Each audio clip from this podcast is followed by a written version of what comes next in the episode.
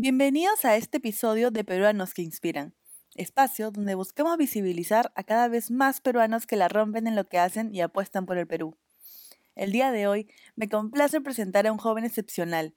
Estudió Administración de Empresas, ha sido becario del programa El Barco de Líderes Mundiales de la Juventud, trabaja actualmente como Chief of Staff en Mosaico Laboratorio Creativo, es miembro de la Secretaría Ejecutiva de Perú Te Quiero, está involucrado en diferentes iniciativas ciudadanas como Hazte Una y Colectivo Bicentenario y es parte de diferentes iniciativas sociales. Con ustedes, el gran Lorenzo Ortiz de Ceballos, más conocido como Lolo. Muchas gracias, Ale, por invitarme a este espacio tan bacán. Eh, bueno, yo, cuando justo me preguntabas presentarme, es loco a veces escuchar tu, cómo te presentan los demás, ¿no? A veces se, se encuentra de otras formas. Yo actualmente estoy, como mencionabas, un poco bastante metido en lo social. Probablemente no me lo imaginaba así hace como ocho años, por ejemplo, o nueve años en el colegio. Pero como desde hace seis años estoy involucrado de alguna u otra forma en, en el impacto social o en el emprendimiento social y poco a poco eso me ha ido marcando la ruta, de alguna u otra forma, sea en lo laboral o en, o en proyectos personales. Pero nada, creo que, creo que eso poco a poco me ha ido formando para, para, para, para, quién soy yo ahorita. Y ahorita más o menos ver cómo, cómo poco a poco voy creciendo en esto del mundo laboral, profesional y que también tenemos un, una gran responsabilidad llamada Perú que también que tenemos que asumir. Pero nada, ahí estoy yo. Perfecto. Y de hecho, algo, algo que de lo que mencionaste me, me hizo un recuerdo que yo tenía, que me acuerdo que una persona que tenemos en común me comentó, ahí es el Lolo, antes quería trabajar en finanzas, pero luego decidió dedicarse a, los temas sociales. Y de hecho me, hizo pensar un montón, ¿no? Porque como administradores, bueno, yo también estudié administración, pero de, de servicios, como administradores, como estamos formados más para esa línea, ¿Cómo, ¿Cómo así decidiste de repente dar ese giro o quizás fue una revelación en algún momento de la vida? Quisieras ahí que, quisiera ahí que me comentes. Tú sabes, o sea, tienes toda razón. Yo hace como tres años me veía totalmente en el mundo de finanzas. A mí me encantan las matemáticas, me fascinan las matemáticas, me fascina la lógica y el mundo financiero me pareció atractivo por, por la complejidad que, que representa, ¿no? Y siempre había estado en lo social, pero lo había tenido como, como un proyecto personal, ¿no? No como el core business de, de, mi carrera, tal vez. Y nada, siempre, siempre trabajaba, trabajé un tiempo en Intercorp y hacía proyectos sociales, pero era como que en las noches, ¿no? Y yo me voy a, a, este, a esta beca que mencionabas, que se llama eh, la beca del Barco Mundial de la Juventud. Y antes de irme, me junto con, con alguna gente de Intercorp y le digo, pucha, me encantaría trabajar en, banca de inversión, me encantaría trabajar en finanzas, y dicen, ya, perfecto, veamos cuando vuelvas. Y así me voy al barco, porque me voy al barco pensando en que iba a regresar a la banca de inversión. Ah, habías dejado el, el, networking ahí bien instalado para cuando volvieras. Había dejado el networking muy bien instalado. más había hablado con otras personas, como que, oye, me gustaría estar aquí, y le había dicho hasta a mis amigos, ¿no? Y me encantaría meterme por aquí, porque siempre tienes que dejar semillas por todos lados, ¿no? Cuando quieres ingresar a algún, algún espacio. Y nada, me este barco, que es probablemente una de las experiencias más bonitas, si es que no la más bonita que he tenido en mi vida, que, que, me, que me motivó muchísimo a, a, cambiar el mundo. O sea, yo vine así de, con ganas de, de, de comerme el mundo, el mundo, pero para bien, ¿no? Sabiendo la cantidad de desafíos y que de alguna u otra forma quería ser parte de un cambio, ¿no?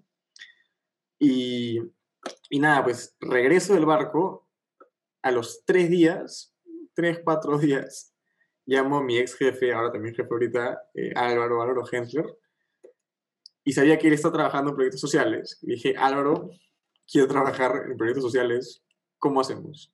Y todo mi, todo mi, mi, mi carrera o planeamiento de qué quería hacer profesionalmente cambia 360, ¿no? 180.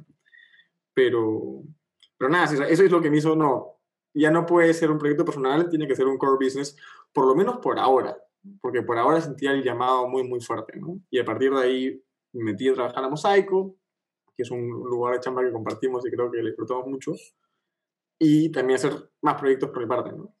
Pero sí, ese fue el, el, el, punto de quiebre. ¿Y sientes que tanto antes que lo veías de repente como un proyecto personal aparte, ahora que ya lo estás viendo algo más como, como de trabajo a tiempo completo, sientes que no ha habido de repente algún ahí tipo de sacrificios que hacer por este, digamos, ímpetu de querer trabajar por el Perú? Quizás, no sé, un trabajo en finanzas que era lo que esperabas podría ser mejor remunerado, o quizás ante la vista, en los ojos de, no sé, de la familia, y así tenemos esto de, no, queremos que trabaje en la gran empresa y todo eso, ¿no? Y luego le dices, ja, estoy trabajando en tal cosa. ¿Cómo ha sido este, este tema de, de repente, lo que dejamos un poquito de lado, ¿no? O sea, es ese trade-off, ¿no? De costo-oportunidad que, que ves, ¿no? Y totalmente, o sea, tú y yo somos como alumnos que, que, siempre quieren dar mucho más, ¿no? Compartimos universidad, mamá, etcétera. Y, y normalmente la idea, ¿no? Es como que el estudiante bueno, que, que, tal vez tiene que llegar a una empresa grande, que tiene que romperla, etcétera. Y como que... Y hay como que esa expectativa, ¿no? A nivel familiar, a nivel social y a nivel eh, profesional.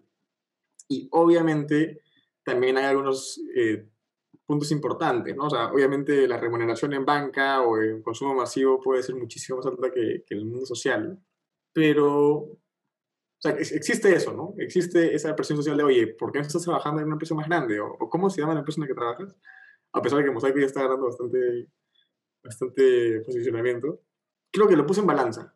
Yo sí le he metido bastante cabeza a mi propósito o lo que quiero ser, ¿no? O sea, ¿por qué vale la pena hacer lo que hago yo día a día, ¿no? O sea, ¿cuál, es mi objetivo hoy? Y si es que vale la pena. Y, y en lo social es, o sea, es, es, abrumante lo, lo, valioso que sientes que haces cada día. O sea, yo antes trabajaba, la pasaba muy bien trabajando porque aprendí un montón en Intergol, pero cuando estaba en los momentos de proyectos sociales era donde más vivo me sentía y ahora me siento muy vivo en el día a día. O sea, claro, paro full. Paro full. O sea, la chamba social es como muchísima. Hay, hay menos recursos, obviamente, porque hay, hay, menos capital, etc. Hay muchísimas necesidades. Entonces, con pocos recursos, ¿cómo hacemos para abarcar tanto? ¿no? Entonces, hay un montón de chamba que hacer. Tal vez no tienes la remuneración que, quisieras en, en otros puestos, pero tienes un motor súper fuerte que, que, constantemente da gasolina. Y hay algo importante también que creo que la gente de nuestra edad no se da cuenta, que es que yo creo que, o sea, a nivel personal y a nivel emocional y a nivel motivacional, trabajar en social es para mí lo mejor, porque es de alguna u otra forma como impacta, ¿no? Puedes impactar de otros lados, definitivamente, ¿no? Pero ahorita yo aquí o sea, estoy tratando de impactar por este lado, ¿no? Y lo otro es que la gente, a través de nuestra edad, no se da cuenta del potencial que hay al practicar o trabajar en, en social por tres cosas principalmente. Primero, por el aprendizaje. Como hay menos recursos, haces 80 cosas. Entonces, aprendes el triple de que solamente harías reportes de, de ventas, por ejemplo. El triple. Segundo, conoces a muchísimas gente, más que, más que gente, conoces muchísimos temas más aún si estás en consultoría como nosotros, ¿no? Pero conoces, escucha, diferentes desafíos que existen en el Perú, diferentes proyectos que están realizando, estás muy atento a lo que está sucediendo, porque necesitas buscar más. hay pocos recursos, tienes grandes desafíos, tienes que buscar alianzas. Entonces estás constantemente activo buscando los espacios y las cosas que están sucediendo, ¿no? Y lo tercero es networking y visibilidad. Es algo que también no, sea, que no queda muy claro, que es que mucha gente muy capa, muy capa, del sector privado también, y o sea, el público también, busca ayudar. Entonces, con facilidad es accesible a los proyectos sociales. Entonces, un practicante de universidad aprende el triple en proyectos sociales, conoce muchísimo más de lo que está pasando y tiene más llegada a gente recontra señor que no podría llegar si estuviese en una empresa mucho más grande.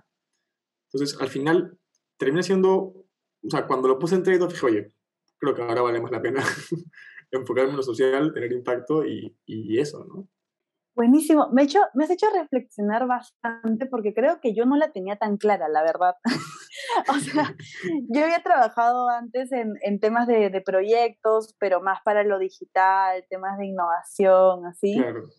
eh, en verdad, Mosaico a, mi vida, que es, este, es esta empresa, laboratorio creativo, pero que va súper tirado para lo social, que les recomiendo que también averigüen un poquito de eso, a todos los que nos están escuchando, pero es como, es este espacio en el cual puedes trabajar en, en, lo, que, en lo que haces, o sea, no sé, ser de recursos humanos, administración o gestionar los proyectos, pero todo con impacto social. Y claro, sonaba bonita la idea, porque era una mezcla de lo que, de, igual, igual que tú, ¿no? En el día este, yo trabajaba en N cosa y en la noche o en el fin de semana veía todo el tema social. Yo no la tenía tan clara y creo que si hubiese escuchado esos tres puntos que acabas de decir, diría, wow, en verdad es un win-win, ¿no? Sobre todo para la gente de nuestra edad. Sí, y eso me hace, me hace, o sea, me hace pensar bastante a lo que dijiste, el tema del propósito. O sea, cómo el mm. propósito llegó a ti, cómo lo pudiste descubrir. Siento que es algo que hay muchas personas que están buscándolo a lo largo de toda su vida y lo encuentran como súper tarde o nunca lo encuentran. Sí, yo creo que ahí hay dos cosas. Yo soy una persona bastante reflexiva y eso como que me gusta a mí porque reflexiono hasta por las puras. Pero eh, en lo que es que ahí siento que hay dos cosas que, por las cuales nos cuesta siempre tener nuestro propósito. Tal vez, es una, es una hipótesis, ¿no? Eh, la primera es la presión social, ¿no? Hay estos next steps que tenemos que cumplir siempre. Entonces, muchas veces cumplimos esos next steps por presión, más no por realmente querer. Y no es que yo sea ajeno a esto, hay muchas veces que yo también cumplo cosas simplemente porque, uy, tengo que hacerlo porque si no, si, no, no, si no lo hago, los demás me van a ganar, ¿no? O el que dirán siempre está ahí presente. Y lo otro es que estamos tan expuestos no solamente al mundo, sino también en las redes sociales, que tenemos bastantes referentes pero poco reales, tal vez a veces, ¿no? Porque hay esto, por ejemplo, LinkedIn es una, una gran plataforma para conectarte con más gente, pero me parece que en LinkedIn todo el mundo le está, yendo, increíble siempre, ¿no? O sea... Completamente. A, a, mí ya basta me da, me da pena entrar ahí porque digo, pucha, si no tengo nada que actualizar, no sé qué hago Claro, o sea, aparentemente LinkedIn todos son hiper exitosos. Entonces hay esta necesidad constante de, de lograr, de lograr lo que sea, ¿no? Y a veces nos preguntamos si es que lo queremos, y a veces muchas veces no nos preguntamos si es que lo que queremos lograr es lo que realmente queremos. O simplemente es lo que sigue, o lo que tenemos que hacer, o lo que salió, no sé qué, no sé cuánto. Entonces, yo, uno de los primeros acercamientos que tuve a Mosaico, que es donde trabajamos, eh, fue un retiro, que se llama Retiro Alma, que era específicamente para encontrar tu propósito. Y lo hice recontra chivolo, lo hice a los 19, poco menos tal vez y era el más chivolo de todo el retiro. Era puros de gente de 30, 40 años. Yo tenía 18, 19 por ahí. Y obviamente no tenía mi propósito claro. O sea, obviamente terminé el fin de semana y cuando tienes que escribir tu propósito, mi propósito era algo bien abstracto, pero esa es la idea. Que sea abstracto, pero que te dé cierto norte. Que encuentres eso que te motiva. Y muchas veces encuentres eso motiva en lo que te hace, en lo que haces, pero muchas veces si es que haces lo mismo siempre, es difícil encontrar. Entonces, como que ahí la diversidad, o estar por todos lados, ayuda mucho, creo. Tipo, estar en mil cosas por un momento de tu vida, fácil te permite encontrar eso que a ti te motiva, ¿no? Entonces, nada, como que siempre ese mix, ese mix de reflexión, mix de estar por todos lados y mix de estar siempre preguntándome si es que lo que hago lo hago por los demás o por mí, creo que pocas veces, yo creo que, creo que varias veces me ha, me ha permitido decir, ya, estoy tirando por acá y no por allá. Pero con sinceridad, es, es, un, es, difícil. es difícil seguir este propósito. Completamente. Yo también tengo ahí como bosquejado mi propósito así en mi, en mi escritorio, como para darme norte, que es lo que dices. Pero, por ejemplo, alguien que no, no tiene idea o de repente por N cosas no tiene el tiempo, recursos, espacio, lo que sea para poder ir a este tipo de retiros, ¿cuáles, creen que, ¿cuáles crees que podrían ser de repente estos como que pequeñas primeras preguntas mm. para, para, comenzar a definir este norte, ¿no? Porque creo que ese norte es súper importante para, para buscar dar ese poquito más de ti en pro de las cosas que haces y hacia los demás, ¿no? Mira, para no ser, eh, ¿cómo se llama? Copyright de la metodología de, de Mosaico, voy a ir por otro lado. Le damos, creo yo, poca importancia a eso que nos apasiona Porque puede ser lo que, o sea, nos puede apasionar desde jugar fútbol, hacer tarea con tu hermana, a investigar, a ser curioso, etc. Lo importante ahí es preguntarnos por qué, creo yo. O sea, ¿por qué? O sea, creo que cualquiera puede identificar de alguna u otra forma qué le apasiona. Si es que no se lo puede identificar, pues, tiene que meterle más horas de su vida. ¿no? Pero creo que muchos podemos identificar con facilidad que nos apasiona y ahí creo que indagar en un por qué crees que me apasiona, o sea, qué es eso que realmente me motiva, qué es eso que realmente me hace o sea, vibrar, ¿no? Y encontrar en ese por qué algún tipo de patrón, sea estar con los demás, sea impactar, sea descubrir, sea aprender, y empezar ahí en eso que te genera, o sea, en esa chispa que, en ese fósforo que incendia tu, tu motivación, empezar por ahí creo que es un buen paso. Y luego, hacer algo importante que es también ver en qué eres bueno, ¿no? O sea, a mí me puede mm, encantar leer, pero puedo ser maravilloso en otras cosas. Entonces, ¿cómo encuentro ese puente o esa transición entre lo que me apasiona y lo que soy bueno? Creo que ahí está el punto de lo que me apasiona y lo que soy bueno para la sociedad y este, es el ikigai, ¿no? Pero pero, o sea, es eso, ¿no? O sea, ¿qué es eso que me, que me enciende para poder estar motivado? ¿Y en qué soy bueno? Y poco a poco, si es que puedes vincularlo con la sociedad, genial. Pero creo que, creo que esos, son, esos dos puntos son, son un buen inicio para, para comenzar. Siempre con el porqué presente. No en excesivo, pero hasta que encuentres algo que te mantenga calmado. De verdad que me lleva bastantes reflexiones de la pregunta que acabas de hacer, porque creo, creo que siempre en las diferentes metodologías para poder encontrar propósito está, están esos patrones que acabas de, comentar, ¿no?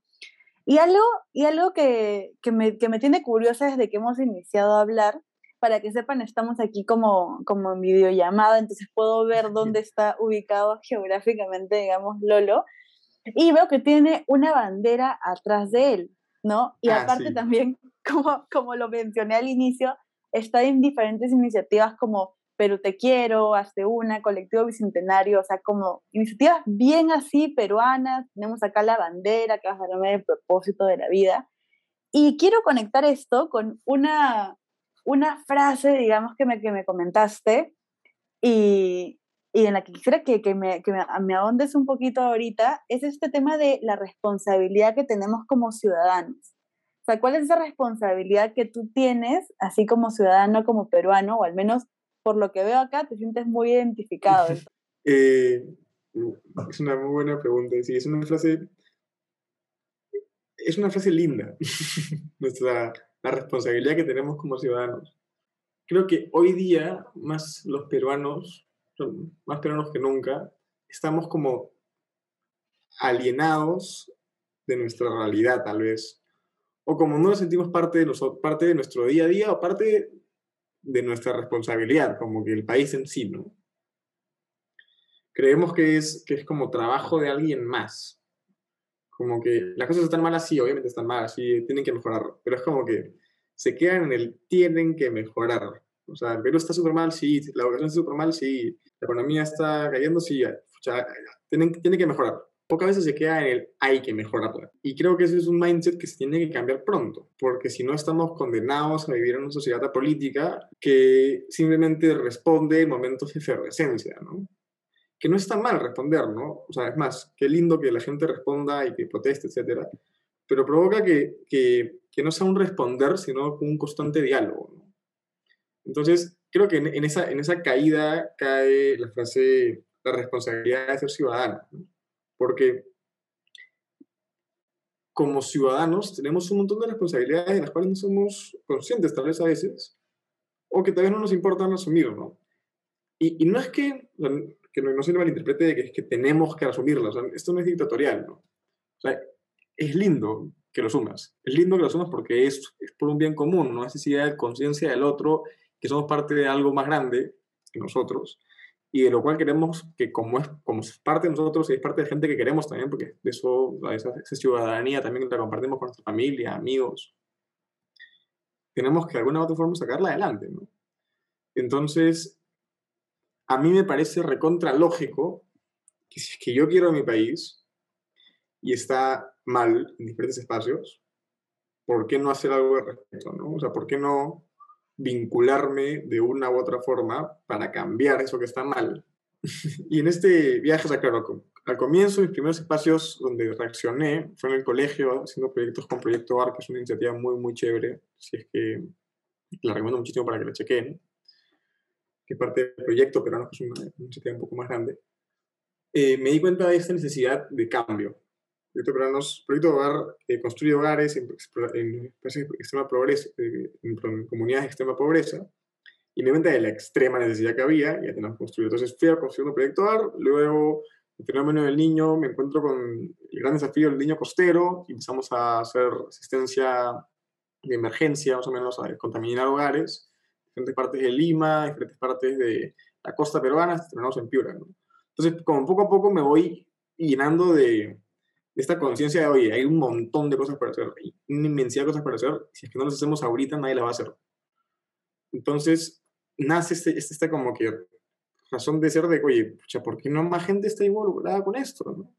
Y, y, creo que es probablemente uno de los procesos de resiliencia más bravos que he tenido, porque cualquier persona que quiere hacer un cambio, ¿no? O sea, mucha gente que entra primero a, hacer, a trabajar en sociales, como que ya, no quiero que esto nunca más pase, así que ahora voy a meterme en lo político y voy a tratar de hacer información electoral para que nadie, para que todos votemos bien las siguientes elecciones. Pucha, es un reto inmenso, porque el nivel de la ola de la gente que no es ciudadana, o sea, que, que, que no le interesa los temas de la ciudadanía es inmensa.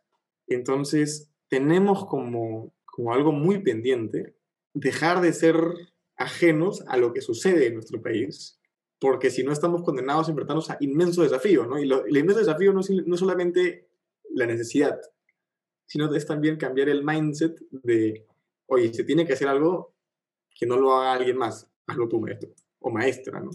Pero si decimos unos, por ahí va la idea, creo. Buenísimo. De hecho, algo, algo que también eh, creo que en algún momento te he expresado y quizás ya lo he dicho en otros, en otros momentos por aquí, es que algo que no entiendo es cómo funcionan tipo la, la cabeza del Estado. O sea, entiendo cómo funciona, me, me, lo, lo que me refiero es de, lo que no entiendo es por qué hacen lo que hacen, o sea, por qué somos de los países más corruptos en Latinoamérica, por ende, en todo el Perú, en todo el mundo, perdón, prácticamente. Sí. ¿Por qué teniendo, o sea, teniendo un sueldo que está muy por encima de, de lo de lo normal, digamos, eh, aquí en Perú, o sea, súper bien remunerados, tienen el poder de hacer las cosas. ¿Por qué las personas que están en el Estado igual deciden ser corruptos si tienen esta posibilidad de poder hacer bien las cosas, no? Y ahí una de las, de las palabras que me viene a la mente de las justificaciones, entre comillas, es este tema del poder. ¿no? Mm. ¿Crees que de repente el tema del poder, del ego, de la ambición podría ser de estos factores que hicieran que al final no se hicieran bien las cosas o la gente se fuera, como, como comentabas, por el otro lado de la ola, o esa ola, digamos, negativa? Es una muy buena pregunta. ¿no? Creo que es hasta un caso de estudio de varios años que aún no está resuelto. ¿no? ¿Cuáles son esas, esas, esas razones de ser de que nuestra política se tan manchada? Definitivamente es el poder una de ellas. ¿no? O sea, es lo, probablemente lo que llama a las personas que no tienen vocación, ¿no? La búsqueda del poder o o de beneficios, eh, ¿cómo se llama?, monetarios en algún momento. ¿no? Entonces, está tratando de recordar un poco los... Hay, un texto de Basadre muy interesante que hablaba de tres personajes peruanos. Recuerdo solo dos ahora. Congelados, los, incendiados. Los congelados eran... Ah, creo que uno, el tercero creo que eran los podridos, algo por el estilo. Que los incendiados eran los que en cualquier momento decidían, o sea, por, efervescencia, sí, por, por desastre, incendiaban, ¿no? Como, como podemos ver tal vez en algunos espacios en las últimas semanas de, como querer incendiar todo porque, porque no va de acuerdo a, los valores de alguna persona, ¿no? Los congelados son los que se quedan fríos, ¿no? De que no, no, no, no hacen nada, como que se quedan ahí, dicen, uy, mejor no me muevo, uy, mejor no me, no me involucro, uy, mejor no hablo. Y los podridos, que si no me equivoco, que eran los terceros, eran los que llegaban a un lugar y lo iban pudriendo, o sea, iban esparciendo e, esa vibra o ese, ese ser que, que, destruía, ¿no? Pero no como el incendiado, sino como un poquito más lento, pero abarcaba más. Creo que hemos dado mucho espacio para los podridos, congelados e incendiados en el Estado. Creo que, que hay demasiados de ellos. No he podido aún, he trabajado como, que como tercero con el Estado en algunos casos, pero no he estado dentro del Estado, pero he tenido la oportunidad de hablar con varias personas que están ahí. Y tienes como pequeños ejemplos de grandes experiencias en el Estado, ¿no? Pero la gran mayoría dice, oye, no se mueve esto. Y yo como, como, ¿cómo se llama? Como proveedor de algunos espacios, no se mueve, no se mueve. Entonces, creo que, creo que en, el mix de esta responsabilidad de hoy ser ciudadanos, también es hoy ocupar cargos de poder o hoy ocupar cargos donde necesitamos sacar a esos congelados, sacar a esos incendiados y por favor extirpar a esos que están destruyendo las instituciones. Ahí con lo, con lo que dices, me, así en automático la, la pregunta que me viene a la mente, ¿tienes pensado entrar en algún momento en política? Es una pregunta difícil, ¿no? Eh, creo que si es que me preguntas en qué, es, en qué parte de los tres poderes me podría encontrar más, es en el Ejecutivo, tal vez en algún ministerio. Pero dada las, la situación actual, estoy viendo un poco difícil la involucración, ¿no? Pero nada, o sea, sí, sí, es definitivamente algo que quiero hacer en mi vida, definitivamente. Estar en, algún momento involucrado en lo público. Pero legislativo me parece algo que, para lo cual tienes que nacer con un estómago que pueda soportar tantas horas de discusión, ¿no? Definitivamente. Eh, yo, yo cuando ya he aprendido este, un poco cómo funciona este tema de los dos minutos, el minuto y medio, el tener que pedir que terminen todos, que no sé qué, la apelación, o sea, todo esta, esta parafernalia, o sea, hasta si tú quisieras hacer algo bueno, luego tienen que pasar no sé cuántas personas hasta que te vuelva a tocar, todo un tema, ¿no? y eso junto con todos las, los bandos que se forman en el legislativo. Es una movida interesante, digamos. Sí, no, y o sea, entran 10 partidos en 15, ¿no? O sea, bien complejo. Súper complejo. Y ahora, bueno, hemos hablado varias cositas así como que de lo malo y así, pero para alegrar un poco el, el ambiente y la conversación, quisiera que, que me comentes alguna de las, en verdad, varias iniciativas en las cuales estás involucrado así con, con temas de ciudadanía. Así, de repente alguna, o si quisieras hablarnos de todas aquí, el espacio está, que me comentes cómo llegaste a, cómo llegaste a estas iniciativas, a la que elijas, y, cómo alguien se podría sumar. Buenazo. Yo ahorita estoy con la cabeza metida en tres, dos electorales y una más de plataforma de ciudadanía. Perú Te Quiero es un espacio fantástico de gente hiper crack que han encontrado una plataforma, han desarrollado una plataforma para unir esfuerzos frente a grandes desafíos. O sea, todos los que en lo social nos damos cuenta de, lo fragmentados que están los esfuerzos y tenemos desafíos gigantescos, ¿no? Entonces, creo que quiero buscar eso, encontrar formas de juntos lograr los grandes retos que tiene el país, ¿no? Y es una, es una plataforma genial liderada por gente fantástica, ¿no? Entonces, quienes está escuchando y le guste un poco esta, esta idea de ya quiero unir esfuerzos para eh, temas de salud, para temas de educación, para temas de procesos electorales, pero te quiero es carta. Sí, y también estoy en dos más, que es un poco más de comunicación electoral, que es Hazte Una y Colectivo Bicentenario, que buscan un poco eso. Hazte Una más de más eh, eh, políticos, pero como que informar y más. Colectivo un poco más de ciudadanía. Y ahí estamos impulsando diferentes iniciativas, entre ellas una que, que me apasiona mucho a mí y que es la que he estado liderando este último año, de la cual Ale forma parte también como participante, que son comunidades de diálogo, que tratamos de juntar a jóvenes a lo largo del Perú con diferentes ideologías políticas para que a través de la vulnerabilidad creen la confianza y respeto necesario para debatir, más que nada, dialogar de los desafíos que tenemos como Perú. Y creo que es bien, bien bacán porque se junta un espacio bien, bien, bien chévere donde podemos conversar con calma y confianza y diversidad, que es súper importante. ¿no? ¿Cómo así llegas a estar involucrado en, en tantas iniciativas, no? creo que es algo que, que también es, es, una pregunta recurrente de repente en, en, en, algunas personas cuando ven que alguien está en muchas cosas y ahora te, te, la, te la hago a ti, ¿no? Porque estás, claro, trabajando y aparte estás en estas tres iniciativas. Y algo que no saben es de que también aquí a nuestro querido amigo Lolo le encanta levantarse a las 5 de la mañana para ir a surfear. Entonces, aparte, le, le, da tiempo de tener, de tener vida. ¿Cómo, ¿Cómo así es que te organizas o cuál es el motor para poder hacer todas estas cosas, no? Pucha, yo desde chivolo paraba en mil. O sea, en el colegio, por ejemplo, estaba en... Hacía tres deportes, estaba en la banda y, no sé, tenía que ir al cole, ¿no? Y después en la universidad igual. O sea, siempre me ha gustado estar a mil porque es como que creo que es donde más aprendo. Entonces, por ende, o sea, tengo que, como estoy a mil, o sea, como eso ya es como un, negocio, no negociable, siempre a mil, tengo que, tengo que encontrar las formas de avanzar. Entonces, yo creo que me he vuelto bastante eficiente. Yo creo que si es que me concentro, mi hermana me dice que estoy medio loco y que estoy medio robot, pero muchas veces trabajo, cuando tengo muchas cosas que hacer, trabajo 50 minutos y 10 minutos descanso, 50 minutos y 10 minutos descanso, y, y me vuelvo hiper eficiente. O sea, es como también encontrar tu ritmo, ¿no? ¿Por qué estoy en mil cosas? Porque me encanta estar en mil cosas, porque aprendo muchísimo, ¿no? También sé hasta cuándo ¿no? Porque si estoy en 200 mil ya si me agoto horrible. Pero es un mix de encontrar cuáles son esas, cuáles son esas mil cosas que realmente te, te, te motivan y de las cuales aprendes un montón. ¿Cuál es tu dinámica para poder eh, lograr tus objetivos mientras haces mil cosas? Y lo último es, pucha, date un poco de descanso a veces, que a mí a veces eso me falta, pero es lo que intento últimamente.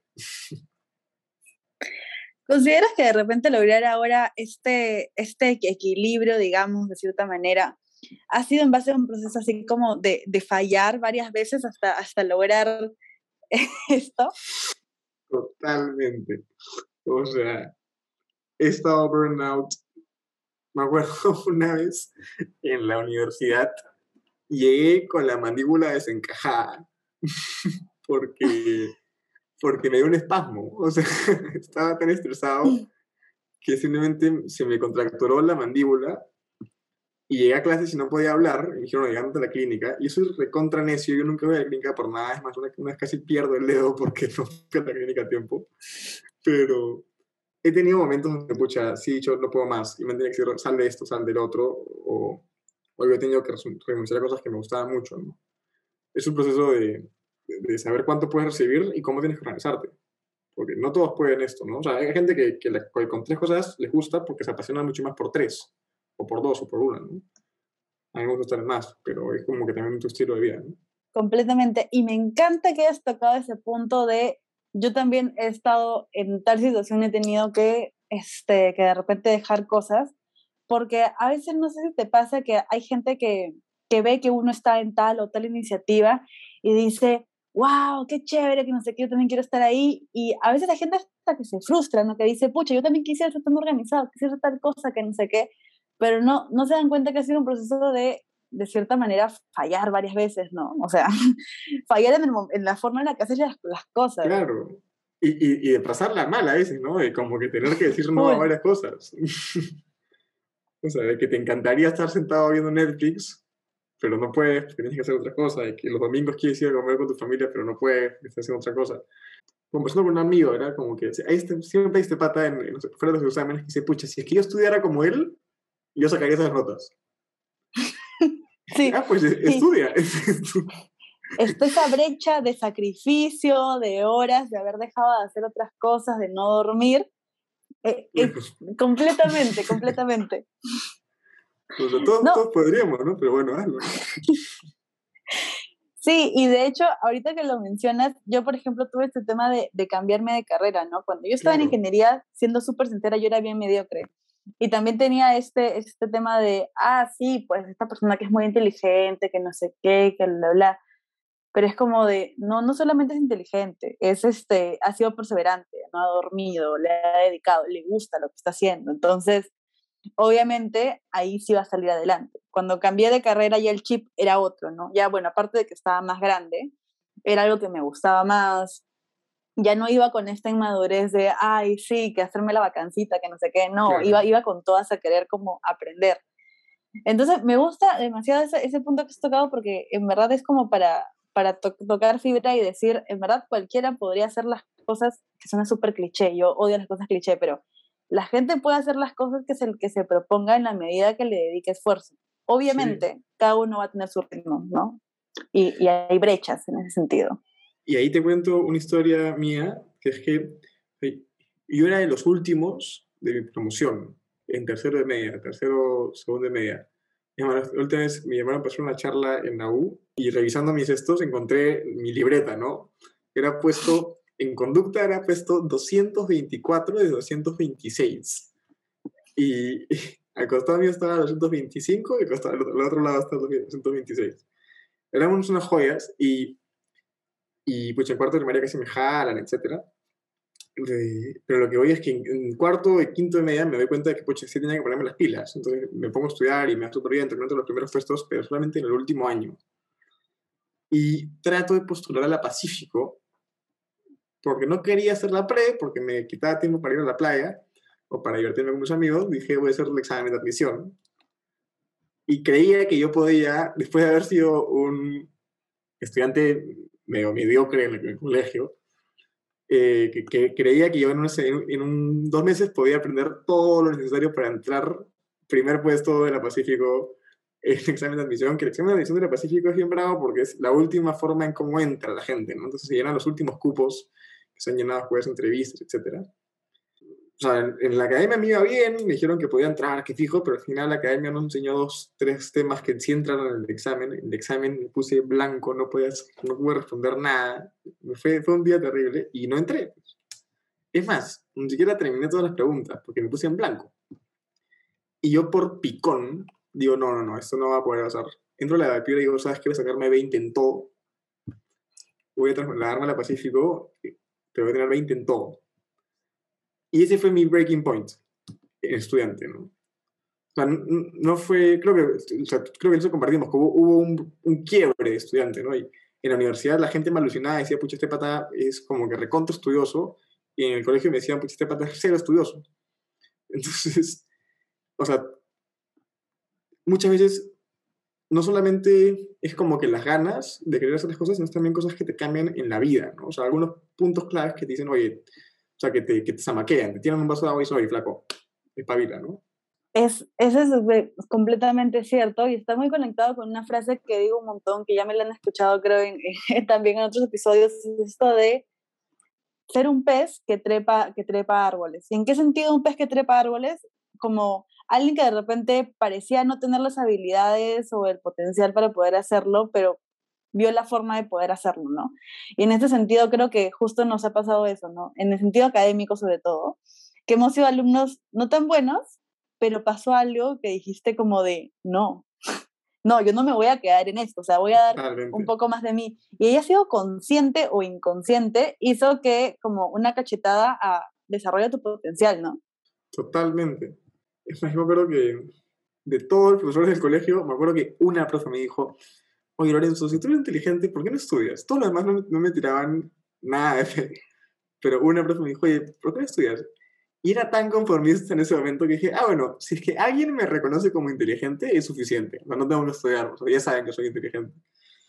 Pero pucha, sí, es necesario ser un, un peje que, que trepa árboles.